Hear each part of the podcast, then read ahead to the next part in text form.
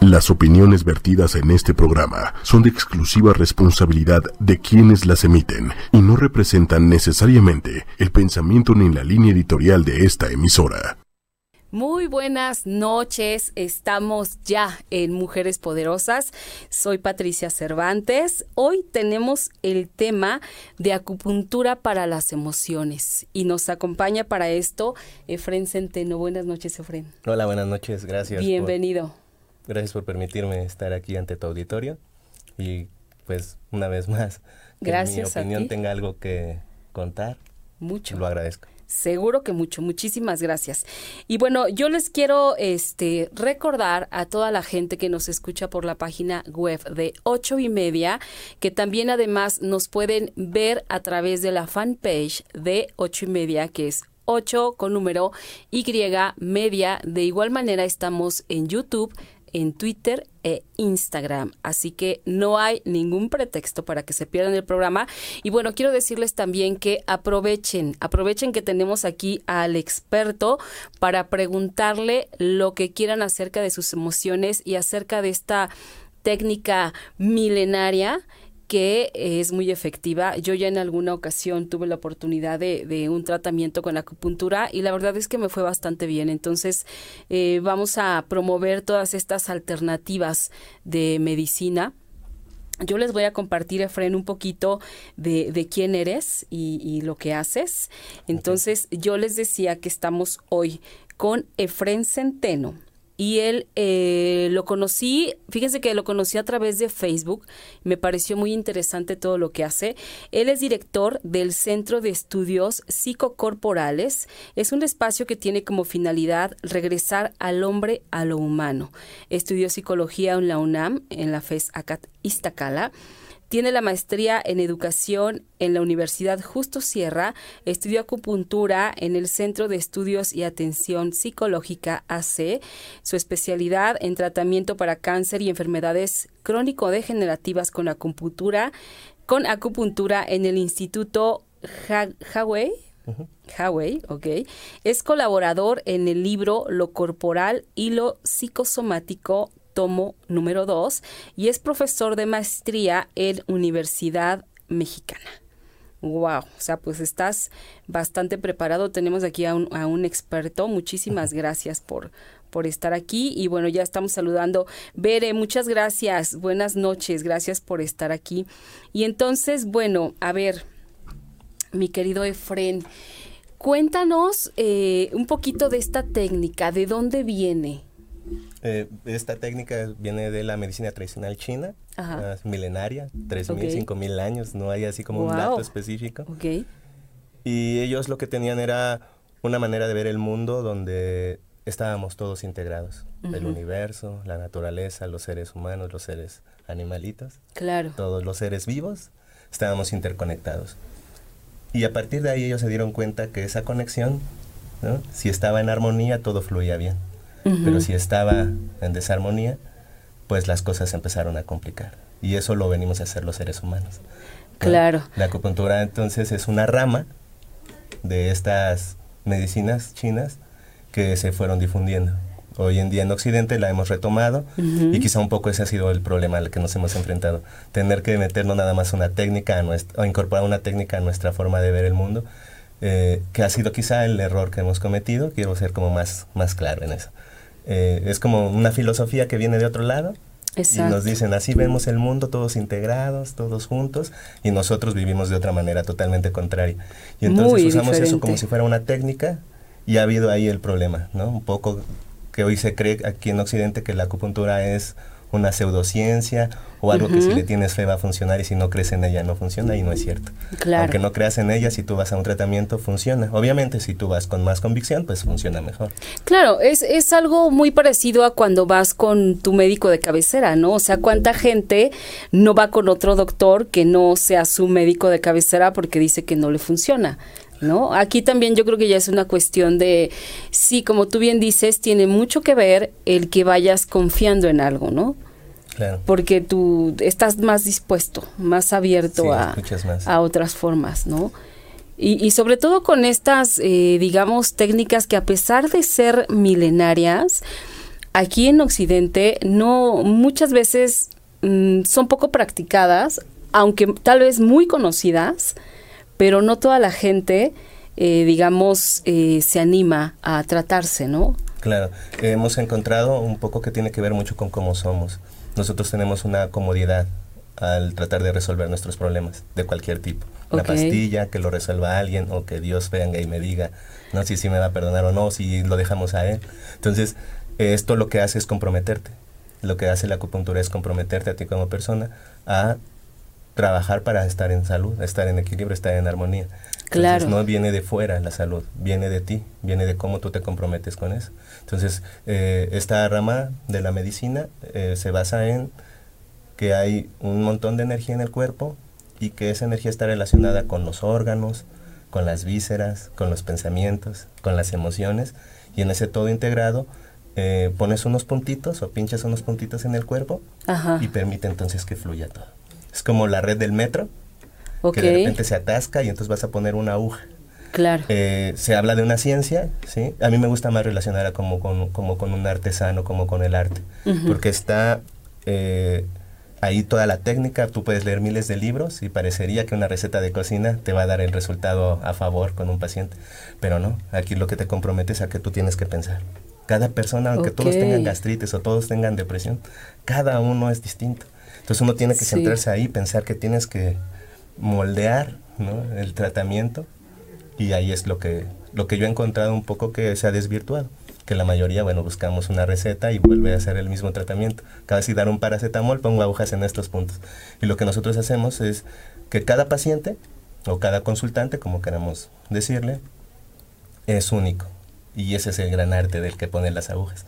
Que no se convierte solo en un pone agujas, sino se pone, se convierte en alguien que se interesa por ese otro y se interesa que ese otro esté bien.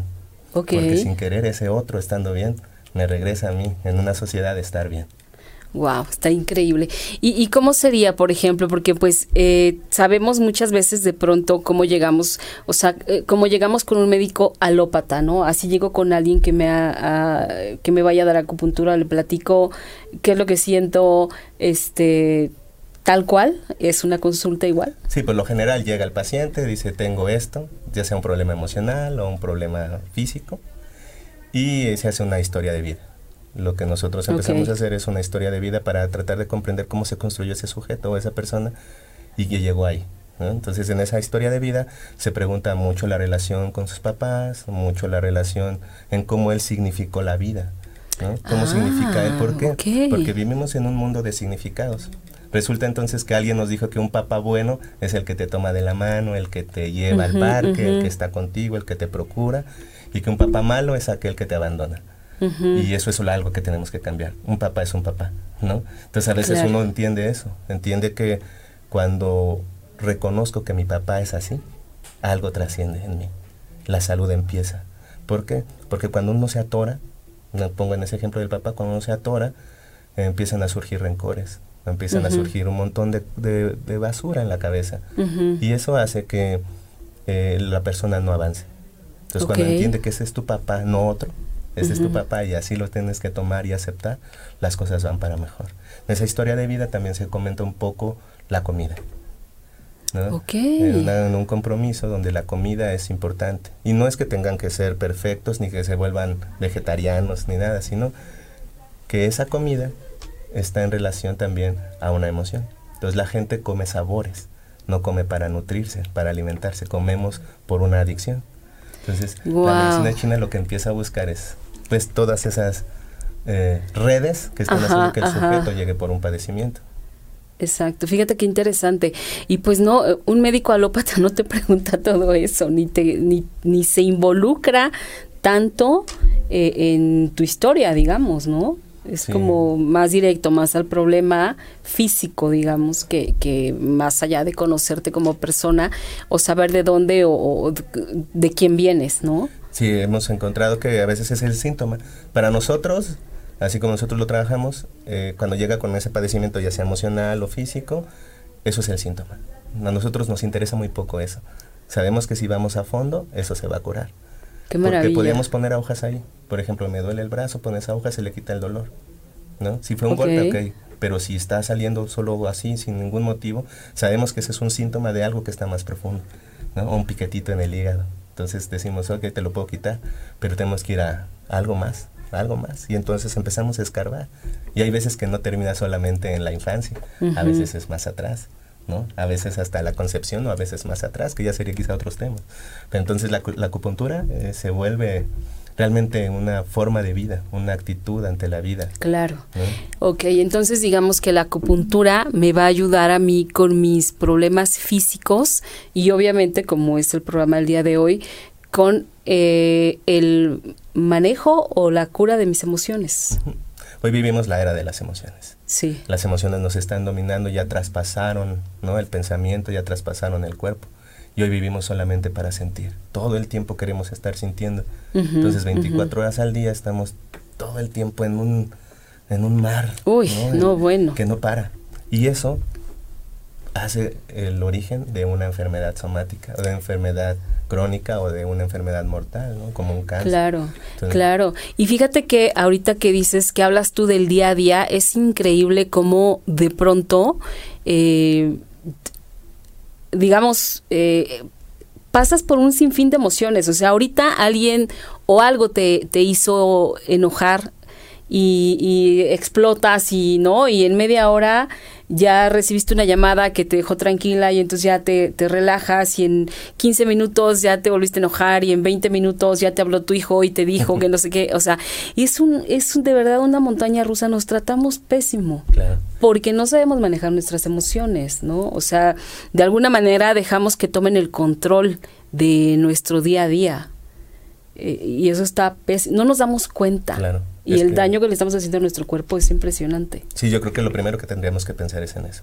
okay. Uno se tiene que preguntar eh, cuando nace, sí, ok, me voy a morir. El problema es cómo. O la gran pregunta es cómo quiero. Ok, ándale, ¿cómo quiero? sí, es cierto. de lado esa responsabilidad que está en mí. Le hemos echado la culpa que mi familia es diabética, entonces yo también me voy a morir de eso. Entonces, pues no pasa nada. O es alcohólica y pues así somos. Pero resulta que no. Resulta que es una elección.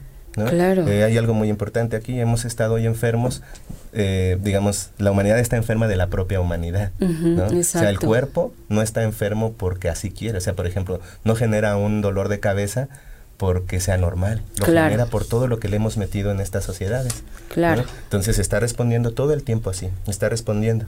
Eh, para la medicina china maneja que hay un... En el día tendríamos que vivir todas las emociones y estaría bien que no te domine ninguna, que pasamos, ellos eh, se plantean que cinco emociones son, digamos, la base, ¿no? La ira, la euforia, la ansiedad, la melancolía y el miedo. Esas emociones están todo el día y es parte de estar vivo. el problema es cuando una de ellas te empieza a dominar. Y cuando una de ellas te empieza a dominar, uno empieza a revisar por qué, ¿no? Hay un asunto en la vida, una representación que nos hizo tener mucho miedo. ¿no? Vivimos hoy la época también del miedo. Da miedo salir a todos lados. ¿No? El programa es sobre las mujeres, por ejemplo. Y en los estudios que hemos hecho, le preguntamos a todas, ¿cómo, ¿cómo sales de tu casa? ¿Qué emoción es la primera? Y la primera es el miedo. Algo que les puede pasar, ¿no? Entonces regresan a casa y a veces tampoco hay como esta... Eh, sentirse salvadas, ¿no? llegar a otra vez a una casa donde a lo mejor hay mucho estrés o están padeciendo más. Entonces, estaría bien vivir las cinco repito, cuando una emoción es la que empieza a dominar, entonces empieza a afectar un órgano. Hay estudios donde se hace eh, cuenta que la persona estaba bien ya que murió, pero un órgano fue el que se atrofió. Es decir, que todo el tiempo, durante su vida, ese órgano fue el que estuvo dominando. Si me permites tantito, esas emociones están relacionadas con un órgano. Por ejemplo, el miedo con los riñones, el corazón con la euforia, eh, la angustia, la ansiedad, la preocupación con el páncreas con el vaso, la melancolía con los pulmones y el hígado con la ira. Entonces de ahí mm, empezamos. Válgame. En ese sentido, ampliamos un poquito más esa red y podemos ver que hay un sabor que domina. Si yo quisiera saber cuál es la emoción que me domina, tendría que irme al sabor. ¿no? Por ejemplo, la gente que está dominada por la ira, le gusta mucho lo agrio ácido. ¿no? Entonces todas sus comidas van en ese, en ese, sentido. Yo decía al principio, bueno, es que estamos comiendo para sentir, estamos comiendo por el placer, no por la salud. Entonces buscamos, ¿no? Este, cómo eh, ese órgano, esa emoción dominando pide ese sabor como para seguir, ¿no? La gente que toma mucho café podríamos relacionarla con la euforia, pero no es una euforia sino que a veces puede haber una tristeza o es una euforia como estar mucho tiempo extasiado y eso también hace daño. También de tanta euforia uno se puede morir de un infarto. O la gente que es muy angustiada, se angustia mucho, muy ansiosa, le gusta lo dulce. o la melancolía, que esa es mucho de lo que tenemos los mexicanos, es el picante. Y ahí, cuando alguien come mucho picante, seguro que está melancólico, está tristón, mira mucho al pasado. O lo salado, que es el miedo con los riñones. Entonces podemos, eh, y la red se, se amplía, ¿no? Se amplía Tremendamente. Entonces cuando llega el paciente, lo que menos, yo decía, no es que no nos importe, pero entonces uno lo puede leer, ¿no? Todos esos síntomas y claro, te, indican algo, claro. no, solamente he aprendido a leer un poquito lo que usted tiene. No, bueno, un mucho, porque digo, toda esta información es valiosísima. Me gustaría que leyéramos, eh, por favor. que nos están, nos están escribiendo. Eh, bueno, Pati Jiménez nos dice que es un tema muy interesante. Mm, Pati, saludos. Berenice nos dice, wow, Efren sí está súper preparado, qué hermoso todo. Gracias. Gracias, Bere. Eh, ve Estela Piña, wow, este, vean, vean a mi maestro. Gracias. Este, luego dice Iván Ivanov que quiere informes de dónde se te puede encontrar. Entonces, al final? dinos. No, yo creo que lo decimos ahorita y lo volvemos a decir al final. Eh, estamos con Efren Centeno, que él es director del Centro, de Estudios. Corporales, eh, lo pueden encontrar en Facebook o bien en el personal, eh, Efren Centeno Medrano. Y con gusto, cualquier duda, eh, hasta consulta si quieren por vía internet. Claro. Solo para aclarar las dudas, ayudar un poco. Sí, sí, sí. Digo, las dudas sí se las tienen que poner en persona, ¿eh? No crean que por, por Skype. Este, Efren Centeno Medrano. Centeno es con Z para que, ¿no? Porque luego hay un centeno que también es con, C. Creo que el original es con C, exacto. pero hay unos con Z. Entonces él es Efren Centeno Medrano, Centeno con Z para que lo encuentren fácil y rápido. Avi Ale Fragoso, saludos para el gran Efren, excelente ah, persona, maestro y terapeuta. Eh, Iván otra vez pidió el contacto, bueno, ya está Iván, ya, ya dijimos dónde lo puedes encontrar. Bere Camacho, a mí me gusta lo ácido y agrio, también el picante, no soporto comer o tomar algo dulce, ¿a qué se deberá? Este... Eh, bueno, es un poco lo que, lo que platicamos, puede haber un, dominio de esta emoción del enojo o de esta emoción de la nostalgia. Entonces, bueno, yo te invitaría si quieres, este, podemos profundizar un poco, nos mandas un mensaje y podemos ahí aclarar. Porque, bueno, no me gustaría como dar diagnósticos. Claro, sí, hacia la ligera, exacto. No, y aparte eh, estamos llenos de emociones, lo que pasa es que sí, justamente predominan unas más que otras, ¿no? Y habría que fijarse también si es como la constante de nuestro día a día. Claro. No digo, obviamente eh, lo que a ella le gusta indica algo, pero efectivamente hay que platicarlo a mayor profundidad. De, los alimentos, por ejemplo, es, se habla de que los peores serían los fritos.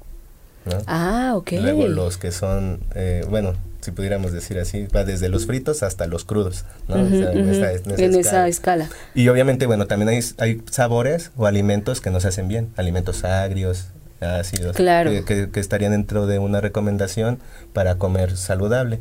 Pero estamos hablando de estos alimentos que están procesados, que están, pues, de alguna manera ya eh, ¿cómo podemos decir? Eh, ya pasaron por muchos, ajá, pues ya no, no, nos hacen ningún bien. Exacto. O sea, ya no hacen ningún bien. Eh, platicaba hoy en una consulta y una persona me decía, es que estoy muy angustiada porque todo está mal, ya ni lo orgánico, ¿no? O sea, es que estoy en una crisis porque no sé qué comer. ¡Qué barbaridad! todo está mal.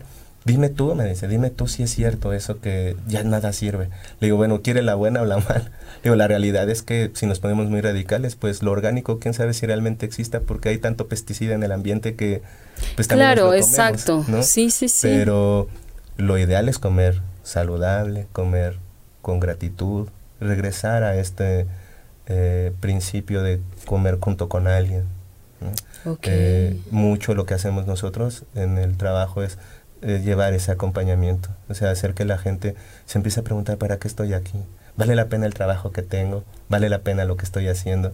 ¿Soy feliz con eso? Y, hay veces que uno se engaña diciendo que sí, pero uno ve las miradas y se da cuenta que no. Qué interesante, qué interesante y qué padre lo que acabas de decir de comer con alguien, porque es bien diferente cuando haces la comida tú solo a cuando comes con alguien, súper diferente, hasta en, hasta en lo que te tardas, ¿no? Porque cuando comes solo es como, bueno, ya tengo que comer porque tengo que comer porque lo hará comer, ¿no? Y comes. Pero cuando estás con alguien, lo disfrutas, platicas, este, saboreas el platillo, este, es totalmente diferente. Claro, ahí entonces las emociones son otras. Claro, exactamente. Son otras, porque a lo mejor hay gente que aparentemente pudo haber comido muy mal toda su vida y nunca se enfermó. Ajá. Pero entonces uno revisa su vida y dices, ah, pues sí, es que el hombre comía con Siempre comía acompañado. reía cuando comía, no estaba viendo la tele y comiendo sin sentir como si fuésemos alguien a quien hay que ponerle gasolina y ya. Entonces a mí se me hace una tragedia cuando la gente come y come solo porque tiene que que no lo disfruta. Nosotros les sugerimos, por ejemplo, tiene que dejar de comer las carnes, sobre todo de puerco y la carne de res, ¿no? Por esto, por esto y por estas razones. Y hay gente que se ha ido y dice, no, ¿cómo crees? Yo eso no lo voy a dejar. Bueno, está bien.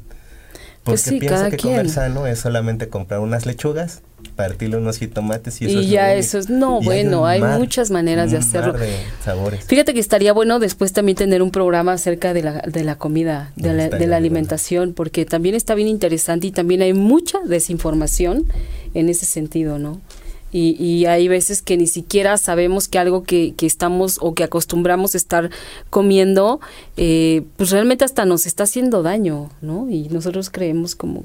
Porque nadie nos dice, no es que lo creamos, es que lo ignoramos, claro. ¿no? Pero en fin, bueno, eh, déjame leer porque luego me pasa que se me van los mensajes y ya no regresan. Entonces, Alison Yesca, saludos, qué tema tan interesante. Alicero, felicidades. Giselle, saludos maestro. Cian López, profe, saludos. ¿Es recomendable la acupuntura para padecimientos mentales? Nosotros hemos tratado pues varios casos. Ha funcionado acompañado de, de, otra, de, un servicio aparte. Por ejemplo, eh, hay gente que llega con esquizofrenia. A veces ha logrado equilibrar, pero a veces necesita medicamento. ¿No? Hay gente que llega, por ejemplo, con una bulimia, que a veces ya es bien difícil, ¿no? es bien difícil, por lo menos para mí. A lo mejor a otras personas son muy buenos, ¿no? Pero se, se recomienda porque todo está integrado. Para la medicina china o para la acupuntura eh, existen pues los pensamientos como una parte importante donde la energía se manifiesta, las emociones y la parte fisiológica. Esas tres están todo el tiempo así. Entonces cuando a veces estas enfermedades mentales están, pones unas agujas, cambias la comida, hablas con la persona y a lo mejor algo se acomoda, solo era un dominio de una energía que estaba acá, pero hay veces que pues es más complejo, hay veces que es más complejo. Exacto. Oye, y a ver, más o menos, eh, digamos, yo sé que va a depender, va a variar, pero ¿cuántas agujas se le ponen a alguien? Pues a veces una. si, ¿De verdad? Si, si fuéramos los mejores y dice, este es el punto. Pero yo creo que en un promedio de 25 agujas es como un porcentaje. Ya si de repente así como, ¿cómo se llama este animalito? Este, ¿El armadillo? El puerco espín. Ah, el puerco espín. ya, ya sería. No, bueno, eso ya, ya es, casi seguro, ¿no? Ya mejor lo pones una cama de agujas. Sí, es una, exacto, y ahí, dese vueltas cada 15 minutos. Sí, yo creo que cuando alguien hace eso, es, a lo mejor cuando uno empieza, que tiene muchas dudas, dice, pues pongo este, pongo este, pero eh, repito, es como el arte tienes que ir y tienes que ir y tienes que ir buscando, y ya sabes qué puntito poner. ¿no? O recetas de cocina. La gente se puede encontrar en internet miles de tratamientos y vienen con buena intención diciendo los puntos. Y a veces uno se queda con eso y dice, ah, pues aquí dice que son estos. Pero yo invitaría que tiene que ser todavía un poquito más. Un poquito claro. más exigirnos. Oye, y por ejemplo, para las adicciones, hay acupuntura para ayuda por ejemplo hay para tabaquismo o adicciones un poquito más complejas pero es como eh, yo es un problema un poquito más espiritual. Hemos encontrado que es un problema más profundo donde a lo mejor sí una vez más necesita un acompañamiento. Por sí solo a veces no sé yo conozco quizá dos casos en todos los que he tratado que con pura aguja pues ha mejorado. Se necesita un trabajo más profundo porque ya cuando alguien cae en una adicción es un abandono muy profundo, es unas ganas de destrucción a sí mismo por algo que hizo o es las ganas de destruir a alguien. Eso es lo que yo he encontrado. ¿no? desde las bulimias, ¿no? o las bulímicas, mejor dicho, la anorexia, o la gente que se mete hasta mil cosas este, el dedo en la nariz o en la oreja. Eh, he encontrado que es eso, una de esas dos. O está enojado y quiere decirle a su mamá contra ti, a su papá, o algo hizo, ¿no? que no se puede perdonar, y entonces es una forma de autodestruirse. Entonces a veces con esos segundos hemos trabajado, porque es bien difícil perdonarse. Cuando uno ha hecho algo que aparentemente ha dañado a gente, es difícil cuando te cae el 20. Entonces esta gente a veces se va a tomar y ya no tiene regreso, ya no hay regreso. Entonces a veces hemos acompañado con eh, grupos de autoayuda y va bien, eh, ayuda bastante. Wow, qué interesante. Y fíjate qué, qué daño le podemos hacer a alguien eh, sin querer, ¿no? O sea, alguien que hizo algo mal, digo, todos nos equivocamos, y de pronto juzgamos o atacamos a alguien porque hizo, porque se equivocó, ¿no? Y no todos lo manejamos igual. Sí, y eso es lo que hablábamos un poco al principio, la representación, ¿no? O sea, a mí me dijeron que alguien que hace esto está mal. Exacto. hay que levantarle piedras contra todo, aunque yo lo hiciera. Pero como a mí no me han visto, entonces soy capaz de pensar que, que yo no lo merezco. Pues estas personas hemos encontrado también en trabajos alternos como la meditación, como el temazcal, eh, buenas, buenas, eh, eh, digamos, experiencias, pero al, al, final de cuentas es la persona. Si la persona no quiere... Sí, nada va a ocurrir. sí. yo les digo muchas veces, si las lágrimas de tu mamá no pudieron. Me pasa, por ejemplo, mucho cuando las mamás llevan a sus hijos adolescentes. ¿No? Le digo a la señora, ya le robó, ya le hizo, y usted lo sigue teniendo ahí. Yo creo que la solución es que usted siga comprando para que él pueda vender de calidad las cosas de su casa, porque pues a veces dicen, ¿cómo me dice eso? Es que le digo, la solución a veces es que usted lo saque de casa. Claro. Él no quiere cambiar y duele mucho. Y yo la puedo entender. Le digo, pero aquí o se muere uno o se mueren dos, usted decide. Hay veces que se van, regresan. Sí, sí, sí, está terrible. Me hiciste acordarme de una película que vi hace tiempo que estuvo en cartelera que se llamaba mm, My Beautiful Boy. Es una película preciosa en donde justamente el papá eh, hace todo por sacar a su hijo de las drogas y llega un punto en el que no puede y le dice, te tengo que dejar, te tienes que ir. ¿No? Y entonces tú como, o sea, yo la vi y decía, yo como mamá, ¿cómo le podría decir eso a mi hijo? O sea, qué impresión, pero sí, de verdad, o sea, a veces estorbamos más o ayudamos poco. Claro. A quien queremos ayudar tanto, ¿no? Sí, ese es el gran error de estos tiempos, ¿no? No, no, sé si puede decir error. Es que el amor se ha convertido en, a veces en algo que ha confundido a, los papás. Hoy vemos que los niños hacen lo que quieren con ellos y nadie los detiene. Y entonces cuando llegan ya al, consultorio de adolescentes o de grandes, Sí, este, ya, ya, sí, ya hay un camino largo. Ya la mamá viene culpable, se siente mal y uno dice, usted ahora ya no tiene la culpa, ¿no? Ya no tiene esa responsabilidad. Quizá cuando era pequeño sí le tocaba a usted cuidarlo, pero no lo hizo. Ahora pues déjelo, deje que él resuelva, deje que ella resuelva. Y si no quiere, bueno, pues pregúntele qué tipo de rosas son las que le gustan, ¿no? A mí me gusta siempre decirle, parece un poco eh, burlón, pero no es así. Les digo, pues, se, se conoce las golondrinas, pues, que se las vayan tocando, porque no hay mucho camino. Y a veces ha sido experiencias muy cercanas. Muy cercanas. es terrible, es terrible. Y, y fíjate, sí, que... que Qué pena que no sepamos eh, manejar las emociones nuestras y tampoco encauzar a, a, los que están con nosotros, ¿no? Este, habiendo ahora tanta cosa. O sea, sí es importante estar, estar bien informados. Este, Bere Camacho dice que sí, que se va a poner en contacto contigo. Mm, claro. Este, mm, eh, Farid Gassi, felicidades, Efren, en verdad. Mira, tienes muchos fans el día de es que hoy. les dije, les voy a subir unos puntos. Edsu Medrano, felicidades. Mi hermano. Ana Mais, muchas felicidades, profe, gran éxito. Veré, wow, increíble en verdad. Este, Mafe Vera, felicidades. Natalia Martínez, ¿cuánto es la duración aproximada en este tipo de tratamientos? Saludos, buenas noches. Eh, digamos que la sesión de, del día, una hora, dos horas, a veces sugieren 10 sesiones, pero repito, es que depende el caso. Hay casos que en una sesión le cae el 20 y dices, pues, ¿cómo, le, cómo se...? Claro, sí, Me ha tocado gente que no se, no se podía embarazar la primera sesión y dice, ya pude. ¿Cómo le hiciste? Digo, pues ni sé, a ver, acuérdame. ¿Dónde te puse la aguja? a ver, acuérdame, vamos a hacer un sí. recuento. Y hay gente que lleva 20 sesiones y algo pasa. Y a veces uno dice, ¿qué, estoy haciendo todo de mi parte, él también, pero claro. hay algo atorado. Y entonces cuando uno abre, no abre el campo y dices, bueno, hay otra posibilidad, hay que buscar en, siempre, ¿no? No, no puedo pensar que yo sé todo, porque no es así. Yo creo que hay gente muy preparada y gente muy buena que puede sacarlo, pero a mí me gusta tener un equipo donde podemos decir, pues, ¿cómo ves? Puedes trabajar. Exactamente. Y como dicen, ¿no? También no todo es para todos, ¿no? Entonces, a lo mejor puede ser que a mí no me funcione la acupuntura así, o puede ser que combinada con otra técnica es como ya me funciona, ¿no? Como bien estás diciendo tú, que entonces ya ves también con tus colegas, ¿no? Porque ahí en el Centro de Estudios Psicocorporales, eh, yo he visto tu página y tienes una variedad de temas impresionantes. Tienes de todo, o sea, de verdad de todo y está todo muy interesante. Entonces, tú cuentas con, una, con, con un gran equipo de colaboradores. Y eso es fabuloso, porque entonces el abanico de posibilidades se amplía. Sí, todos muy confiables, todos formados pues digamos, en la, sin tener que estar haciendo esto una venta, ¿no? Sin creer que, sin confundirme, de, porque sé que hay gente muy buena, pero ha costado, ¿no? Ha costado a veces hasta lágrimas decir, híjole, aquí como que no, y tener que decirles, pues, prepárate mejor.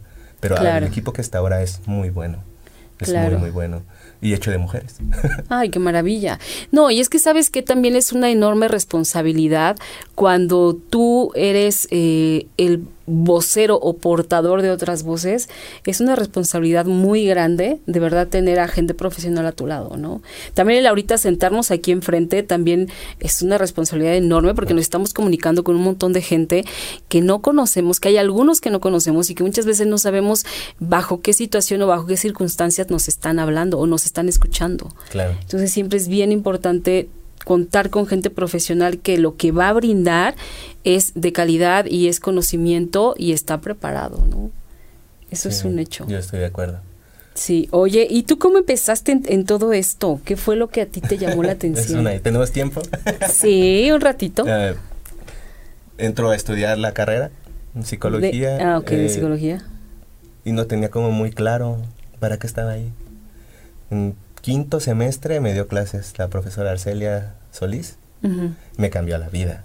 O sea, por primera vez escuché a alguien que hablaba de cosas que, que para mí era lo que buscaba, ¿no? Yo siempre, bueno, en ese tiempo me gustaba leer mucho a Carlos Castaneda, estaba como en esta búsqueda del interior, pero así como nada más queriendo buscarlo sin el compromiso. Entonces por primera vez me habló de que eso podía ser verdad. No, no era algo que, que estaba solo en los libros y que había mucho trabajo, entonces nos cambió la dieta, ¿no? En clase nos decía, coman así, lean esto. Y a mí me movió mucho. Por primera vez entonces en toda la carrera encontré un sentido. porque estaba ahí? Todas las demás materias, soy muy sincero, pues era pasarlas porque tenía que pasarlas. Claro. Pero esa a mí me encantaba. Y nos hablaba mucho, ¿no? De maestro Sergio López Ramos.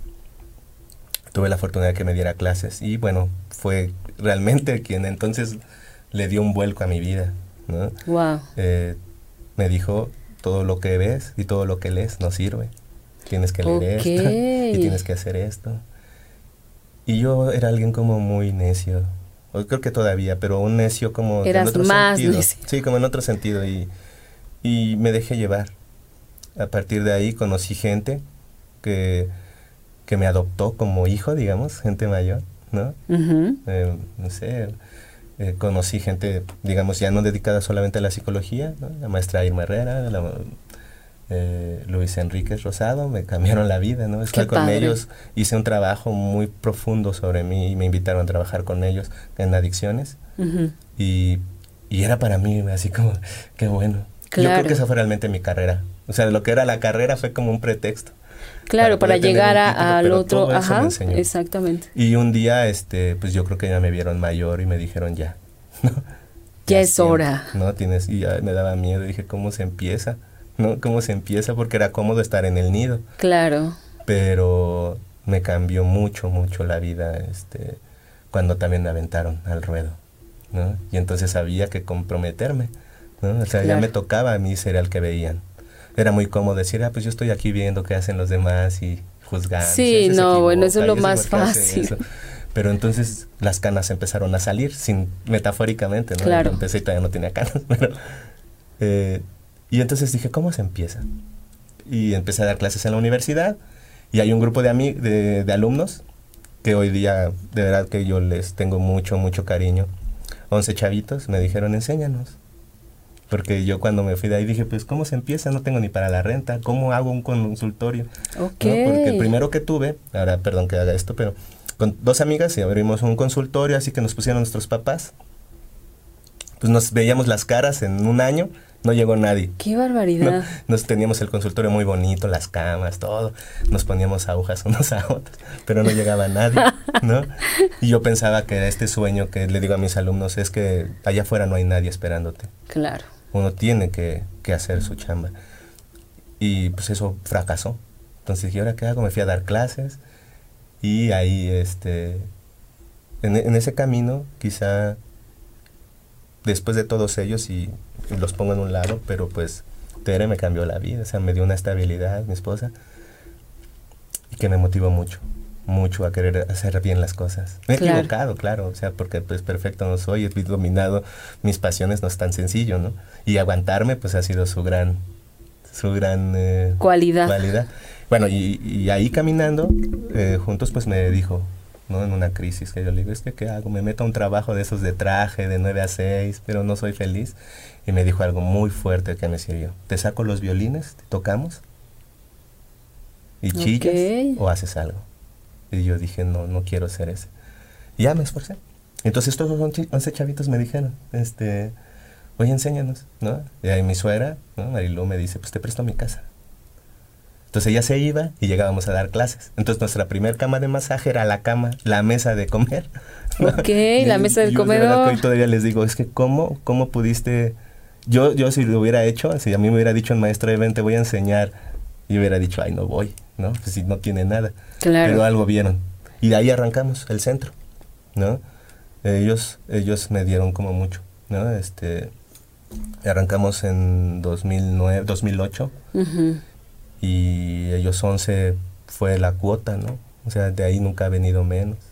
A veces sí, a Qué veces no, pero, pero entonces fue mucho trabajo, fue decir, vivir de sol a sol, no había descanso, era de domingo a domingo, casi a todas horas estar ahí, hacíamos mucho trabajo, hacíamos mucho servicio, hoy me puedo dar un lujo de repente de un día, ¿no? Claro. Ho- Hoy puedo decir, bueno, ya puedo abrir el espacio para que venga otro compañero a dar sus sesiones o, o lo que ellos hacen. Pero en ese tiempo era todo, así como hay que comer. Sí, era, era trabajar Sí, muchísimo. algo que me cayó a mí el 20 era, yo no quería que mis papás me resolvieran la vida. Pues al ser hijo único, pues era te damos todo. Ah, no, bueno, y yo pues decía, estabas es que eso bastante es cómodo. pero no quise. Claro, Entonces dije, no, así no quiero. No quiero. exacto. No, por tu Y todo propio que ver con bien. toda esta gente que he mencionado que al final de cuentas no me apapacharon, como dice, Qué bueno. y me hicieron, pues crecer. Sí, claro, está maravilloso. Oye, nos están preguntando por WhatsApp, este, Elizabeth Robles, que ella dice que sí, em, su, a partir de qué edad eh, puede, se puede tratar a alguien con agujas. Digamos que con la técnica de acupuntura a cualquier edad. Pero, por ejemplo, a un niño se le ponen balines o semillas. Ah, de mostaza. ¿no? Perfecto. Ya a lo mejor a los siete años, ocho, que ya más o menos te agarra la onda de que no se las va a quitar o que no le va a dar miedo, porque hay niños que tienen una historia de muchas inyecciones. Bueno, hay adultos que lo tienen. Sí, sí, sí. Eh, ya para ellos no es tan violento. Sí, es que dice que su hijo tiene ocho años y quiere tratarle un problema que tiene como de ansiedad. Sí, bienvenido. Sí. Podemos poner, ya lo valoraríamos y ya decidiríamos si ponemos puro balín o Exacto. si ya le ponemos las agujas y ya buscaremos, porque a esas edades todavía tenemos que ver qué lo está provocando. Es muy pequeño para tener ese peso Sí, encima, ¿no? sí, le está que tiene provocando la años. ansiedad, ¿no? Ocho años, ok. Le, le voy a pasar tus contactos. Por favor, gracias. Este, bueno, y em, dice Roberto Centeno, muchas Ah, mi felicidades. papá, feliz. Mira. Logró comunicar. no, y mira, y acá, Rosita Medrano, saludos, hijo, felicitaciones. También mi tía, mi es, mamá también. es tu mamá. Mi tía mamá. Tu tía mamá. María de Lourdes Álvarez, saludos Efren y muchas gracias por la ayuda con acupuntura que me has dado. Eh, Javier Escalera, saludos. Mario Subine, Mariachi Subine, Vale Ah, Subine. mira, todos están ahí. Javier Escalera, siempre buscando una fuente para poder respirar.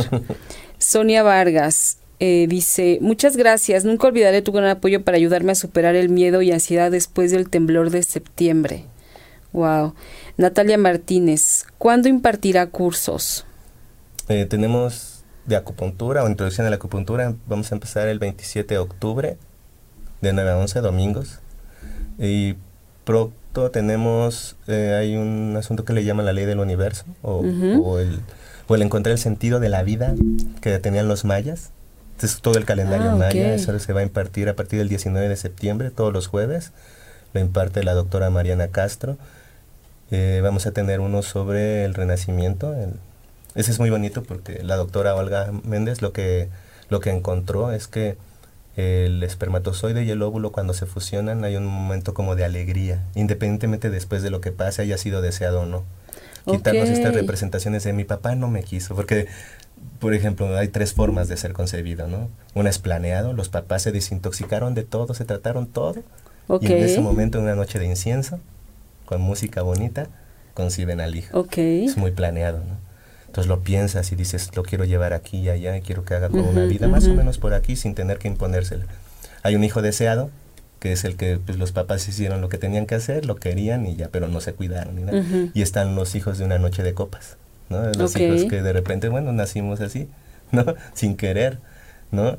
Pero que eso es una representación, dice ella. Eso es la representación solamente social de un hecho. Claro. Pero realmente el acto de amor cuando se fusiona un esperma con un óvulo, es amor puro. Qué bonito. Es eso es maravilloso. Qué bonito. Sí, es cierto. Cuando ella me lo planteó, vamos a enseñarlo, vamos a hacer que la gente eh, reconcilie con eso. Sí, ¿eh? Tiene toda la razón. Porque hay mucha gente que eso es un gran problema, el, sentirse o el saber que, que no fueron planeados o que no fueron deseados, pareciera como si eso tiene que determinar tu vida. Y no es, así. Y hay gente que eso lo agarra de pretexto. Además. Ese curso lo, lo, ahí está en la página, no me acuerdo bien qué día es. Es un día nada más, domingo, creo que 20 de octubre. Ok, pero lo que pueden hacer es meterse a la página y ahí van a ver todos los cursos. La página es... Centro de Estudios Psicocorporales. Centro de Estudios Psicocorporales es la fanpage o busquen también a Efraín Centeno Medrano, Centeno con Z y ahí lo, lo van a lo van a encontrar.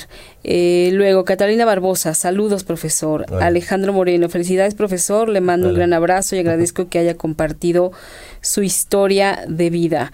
Berenice, me gustaría saber si en fin de semana imparten cursos. Sí, los domingos. Los domingos, listo. Eugenia Carvajal, hola, me encanta todo lo que comparten. Ok. Pues sí, oye, y me están preguntando también este en, por WhatsApp. Ay, a ver, espérame que ya lo perdí. Eh, bueno, que, que para más o menos qué tipo de problemas emocionales son los que tú puedes tratar a través de la acupuntura. Prácticamente, pues todos. Eh, por ejemplo, un miedo deriva un montón, terrores, fobias, eh, un enojo ira, rencor, resentimiento, euforia, falta de alegría ¿no? por la vida, eh, mucha angustia, mucha preocupación o mucha nostalgia. O sea, prácticamente cualquiera. Ahorita no se me ocurre uno que no, y no es porque tenga que sepa para todo, ¿no? Tenga para todo. Pero ahorita no se me ocurre uno que no pudiéramos intentar tratarlo o tratarlo. Claro, igual si tienen dudas pueden escribirle y preguntarle y él directamente les va a dar como toda la información, sí, porque de repente no nos acordamos como de todo. Sí, sí. digo, ¿cuál será que no? Sí, ¿cuál no? ¿No? Oye, y Lucy Geraldine dice, ¿en dónde son los cursos del domingo? Eh, son, estamos en Hortensia número 117, Colonia Santa María la Ribera. Hortensia 17, Santa María la Ribera. 117. Eh, Muy cerca. Sí, de aquí. Bueno, muy céntrico, digamos. sí, está el metro. También eso buscamos, un espacio cerca. Exacto, que sea fácil de llegar, ¿no? Entonces, pues no hay pierde. ¿Y qué son? ¿Como en la mañana, en la tarde? Son de 9 a 11 por lo regular. Eh, de repente hay unos un poquito más tarde, pero por lo regular son de 9 a 11 los domingos. Fíjate, está muy este interesante. Este vamos a tener, que se me hace que yo también voy a animar a tomar algo ahí. Bueno, bienvenida. Muchas gracias. Oye, y bueno, a ver, eh, hasta que, bueno, ya vimos que, que niños chiquitos eh, ponen balines o semillas, ¿no? Y, por ejemplo, ¿hasta qué edad la gente más grande? ¿Hasta qué edad? ¿O no hay un límite de edad con la gente mayor? No, tampoco. Quizá, ¿cuáles serían algunos casos en los que no se recomienda? Eh, cuando está embarazada, algunos puntos no se ponen. Ah, Cuando tiene una enfermedad muy muy fuerte, una crónica, a lo mejor hay, o sea, no es que no se pueda poner, sino hay puntos que no, se, no, se deben tocar. Exacto. Pero, no sé, por ejemplo, hoy fue una señora ya mayor, no sé, 90 años. Entonces ahí, mientras puedan ir, a veces vamos a sus casas, cuando la persona ya no se puede mover, y hacemos el, el servicio. Ah, qué maravilla, eso está fabuloso. Está genial que visites también a la gente. Sí, sí, sí. Sí, porque a veces la familia no tiene manera de, llevarlos, de transportarlos, ¿no? sí, hemos llegado a ir a hospitales, nada más que no nos, permiten poner agujas. Entonces ahí lo que hacemos es pues, acompañar un poco a la persona, hablar con ella. Otro tipo de este, terapia, digamos. Sí, a veces este pues necesitan confiar a algo para poder despedirse. claro. esto no lo había yo dicho, pero necesito. Híjole, es que si esto de las emociones de verdad es todo, es todo un caso, ¿verdad? No, no es tan sencillo el manejo de las mismas. Y David Salinas dice, gracias Efren por ayudarme a sanar la parálisis facial en el lejano 2003. wow, parálisis facial. Oye, ¿esa por qué da? Se dice que es un golpe de viento, ¿no? Un golpe, o sea, algo sucede que te... Pero es una emoción. No sale y un día de un sopetón Reacciona el cuerpo y... se va, Entonces ahí de antemano es rápido, hay que atender rápido. Se recomienda un temazcal, se recomienda eh, poner agujas, algo que haga que el nervio o el músculo no se eh, quede ya contraído. Entonces hacemos un trabajo y ayuda mucho. Es que sí, eso es terrible. Oye, y a ver, más o menos alguien que le da una parálisis facial, digamos, yo sé que todo mundo es diferente en tiempo, pero en promedio. Estas 10 sesiones yo creo que que sesiones. la, primera tiene que tener eso. ¿Una sesión cada cuándo la das? Cada ocho días, cada 15 días. Vamos viendo al paciente. Depende, ok. Hay veces que es una vez al mes. Ok, todo depende de. Sí, porque a veces el diagnóstico y entonces vas, uno encuentra, por ejemplo, si es un asunto emocional. A ver, es que lo hizo enojar su hijo. Yo no puedo hacer mucho. Entonces, ponemos agujas y le recomendamos, tiene que hablar con su hijo. Y hasta que no hable con él esa cosa, no se va a mover. Qué impresionante. Claro. Y entonces la cara regresa. Híjole, sí, esto, de soltar, ¿verdad? Es que vivimos soltar, mucha soltar, soltar. Mucho, mucho. Sí, no ser tan aprensivos. Mira, Berenice dice que sí, que seguro eh, asistirá a un curso ah, tuyo en domingo. Ah. Bueno, Bere, pues igual ya nos veremos por ahí porque yo creo que yo también. Claudia Coyoshautli, gracias por ayudarme a sanar mi corazón. Ah pero no está, no sé si es su corazón físico o su corazón sentimental. No, el de ella era físico, no, ah, era emocional. ah, emocional, Como todos cuando llegamos con el corazón roto. a mm, veces. Mira, también reparas corazones rotos.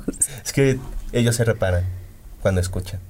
Cuando uno entiende que la felicidad no está en el otro, que no está en las elecciones de los demás, sino en las nuestras, y cuesta mucho, mucho, mucho. ¿no? Hemos trabajado con gente, por ejemplo, que eh, mamá tiene un diagnóstico de muerte. Y entonces llega en crisis, ¿no? Es que la mamá está súper mal. Y uno entiende que pues es así. Pero es necesario tener un trabajo. O sea, el trabajo que hacemos, es que recomendamos es, es amplio, eh, es, repito, desde hacer meditación de algún tipo, de hacer yoga, de hacer algo que haga que las emociones, que el problema es, decía yo hace rato, a ver, las emociones están ahí, yo no las puedo negar, son parte de mí. El problema es que como las significo de una manera, esas se quedan, se van quedando en el cuerpo, en alguna parte, hasta que llegan a un órgano, empiezan a afectar. Claro. El problema es cómo las saco. ¿no? Entonces, como prevención, si nosotros tuviéramos una actitud de cuidado, de mover el cuerpo, de mover esta energía que se, que se está estancando en el cuerpo, podíamos fluir y cualquier cosa que pasara no nos dominaría tanto. Entonces, ahora lo que estamos haciendo en los cursos o lo que estamos haciendo o con los pacientes es sugerirles que tengan una práctica. Eso es lo que nos, eh, de alguna manera nos enseñaron. A ver, hay que hacer que tengan una práctica los pacientes y obviamente nosotros, para que cuando lleguen realmente esos momentos en donde la emoción se va a poner en, en alerta y va a querer dominar, la podamos controlar. ¿no? Y es mucho trabajo.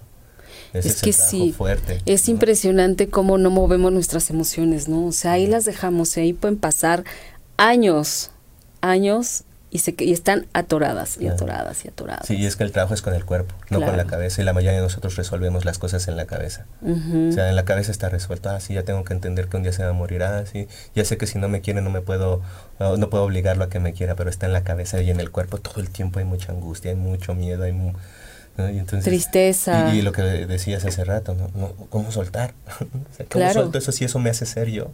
Exacto. Y uno dice, puede ser otro. Y sabes qué? que muchas veces eh, siempre nos dicen, no, es que tienes que soltar y es que tienes que el desapego y no sé qué. Y eso cómo se hace, ¿no? Porque es bien fácil hablar, este, pero, pero, hablamos a veces porque oímos que alguien lo dijo, ¿no? Aquí es bueno, a ver, si dicen que tengo que hacer esto, voy a ir con alguien preparado, voy a ir con alguien capacitado a que me apoye a sacarme adelante con este tema, ¿no? Sí, eh, nosotros en términos así muy, muy vagos, le propondríamos que sería, a ver, hay una, hay que ir al origen, que tiene que ver con la gratitud por estar vivo. Entonces lo primero sería ir a agradecer a la tierra. Soy hijo de la tierra y aquí estoy y tengo que hacer algo por ella. ¿no? Okay. Después ir a mis padres. Okay. ¿no? Y a veces uno se quiere esperar hasta que ya se están muriendo para poder darle las gracias por la vida. Sí. ¿no? es que es más fácil. Así ya dices, en un segundo ya nos que lloramos y ya, pero ya no tengo compromiso. ¿no? Entonces, no, o sea, la idea es que mientras estén vivos, hacer un buen trabajo. O sea, que ellos se den cuenta que uno está agradecido con ellos. Claro. Y que no significa que me los tengo que echar al hombro y ahora estar todo el tiempo viendo qué hacen, ¿no? claro. Que ellos tengan claro. Y después ir al cuerpo. Y el cuerpo es necesario que uno le agradezca todos los días. Ese sería un principio para trabajar las emociones. Acompañado a lo mejor de meditar o de hacer una práctica de las que he recomendado alguna que tengan. El fútbol no entra porque la gente no lo toma como un deporte donde realmente hay compromiso, sino pues la mayoría no entrena, nada es para ir a emborracharse los domingos. Sí, para ir a Entonces eso echar está la bien como una convivencia, pero no mueve el cuerpo. Entonces estamos hablando de, de, técnicas o de disciplinas que ayuden a mover el cuerpo, ¿no? que ayuden a mover esas emociones. Eh, y eso hace que, que entonces eh, algo, se, algo se rompa uh -huh, y empieces uh -huh. a trabajar. Y no significa que cuando que la vida no te va a pegar, pero te va a pegar, pero vas a saber responder. ¿no? Eso, eso es lo padre, eso es lo interesante del caso, ¿no? Porque si de repente es inevitable que la vida nos va a dar unos revolcones de aquellos, ¿no?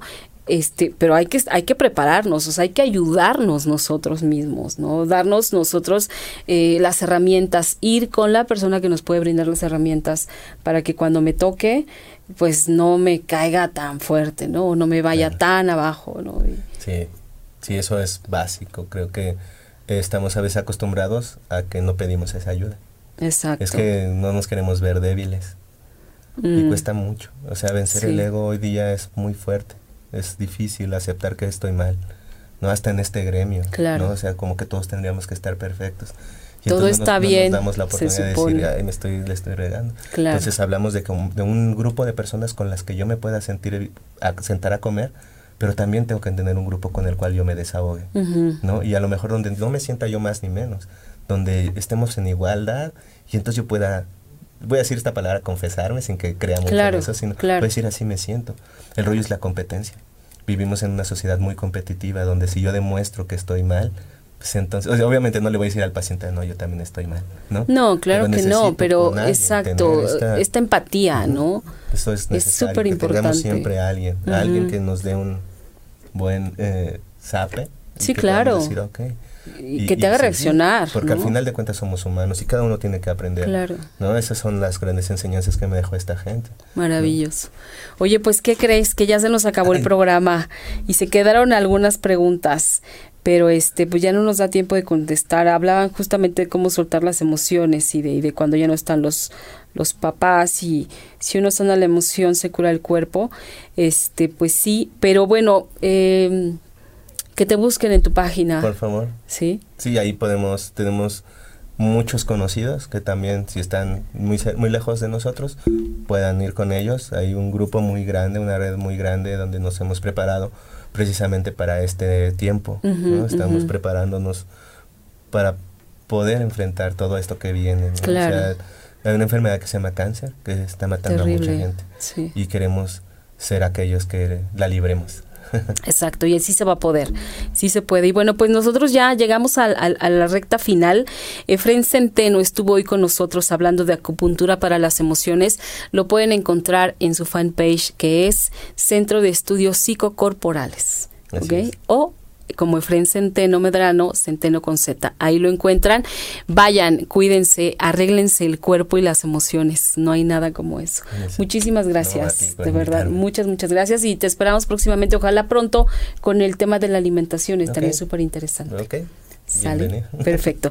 Y bueno, yo los invito a que escuchen mis podcasts a través de SoundCloud, que me encuentran como Patricia Cervantes M, eh, mi fanpage Mujeres Poderosas. Ahí eh, siempre subo los programas para que quien quiera volver a escucharlos, ahí están alojados.